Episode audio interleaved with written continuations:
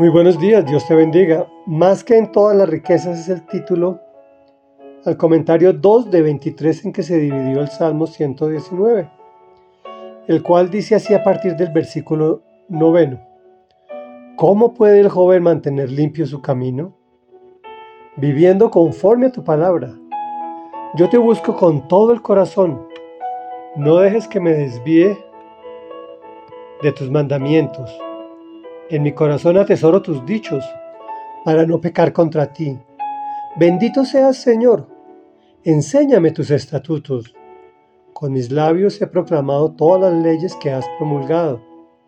Me regocijo en el camino de tus mandatos, más que en todas las riquezas. En tus preceptos medito y pongo mis ojos en tus sendas. En tus estatutos hallo mi deleite y jamás olvidaré tu palabra. Comentario.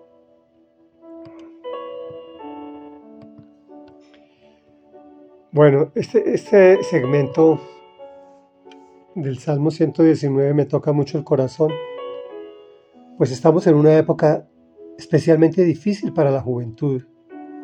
La desinformación o el exceso de información falsa, que es lo mismo, la credulidad de la inocencia juvenil que le es arrebatada por la pornografía y la depravación de las costumbres sanas, haciéndoles creer que el placer instantáneo es felicidad y es aprovechar la juventud.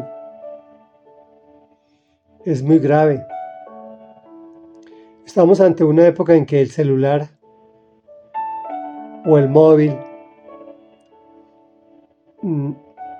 transforman la mente y la capacidad de raciocinio de nuestra juventud, creyéndole más a ellos que a sus propios padres, creyéndole a los medios, a la información que solo pretende manipularlos y sacarles recursos, dineros y acabar con sus vidas, más que a la verdad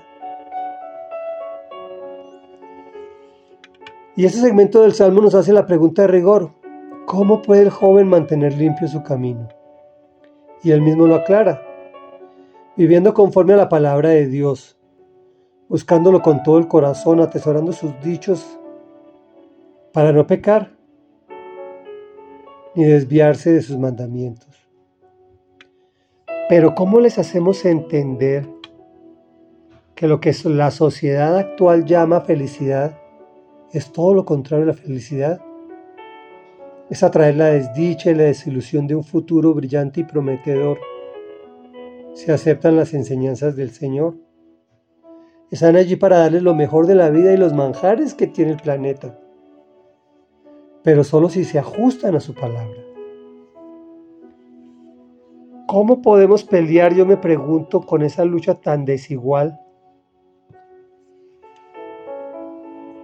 si todo el tiempo les están mandando información equivocada. Señor, danos luz para entender y cómo poderlos llevar para que tu palabra sea un deleite en sus vidas. Reflexión. Si podemos transmitir el mensaje de Dios de una forma que sea atractivo para ellos y que entiendan que meditar en sus preceptos y poner sus ojos en sus sendas en sus estatutos hallar deleite, porque es un deleite la palabra de Dios. Que así, si es un deleite en sus vidas, jamás se olvidará su palabra. Y tenemos que enseñarles a leer, a leer la Biblia, a gozarse en las enseñanzas y en la sabiduría que nos da el conocer la palabra de Dios. Tenemos que seguir orando para que el Señor nos ilumine y nos dé sabiduría en transmitirla. Padre nuestro que estás en el cielo, santificado sea tu nombre. Venga a nosotros tu reino. Tú ya trajiste tu reino a este planeta a través de tu Hijo Jesucristo y enseñó tu palabra de una forma agradable, con parábolas, con sanidades, con milagros con maravillas, con cosas esplendorosas para que el pueblo viera. Y transformaste todo el planeta, Señor. Un planeta que iba a la ruina, que iba al, despeñadero, se convirtió en un planeta que se transformó a través de la libertad que da el conocimiento de la palabra de Dios. Pero se ha venido degenerando esa libertad para desinformar a nuestros jóvenes. Señor amado, te clamamos por nuestros hijos, te clamamos por nuestros nietos, te clamamos por nuestra descendencia, amado Rey. Porque queremos ver juventud llena de ti, llena de disfrute, llena de alegría, que a su debido tiempo disfruta la vida conforme a como tú la creaste.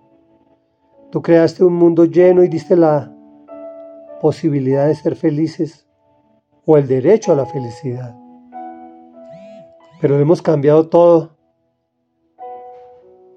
por buscar un placer instantáneo y momentáneo. Te pedimos en el nombre de Jesús que nos dé sabiduría para transmitir a nuestros hijos, nietos y a los jóvenes tu palabra de una forma agradable. En el nombre poderoso de Jesús. Amén y amén.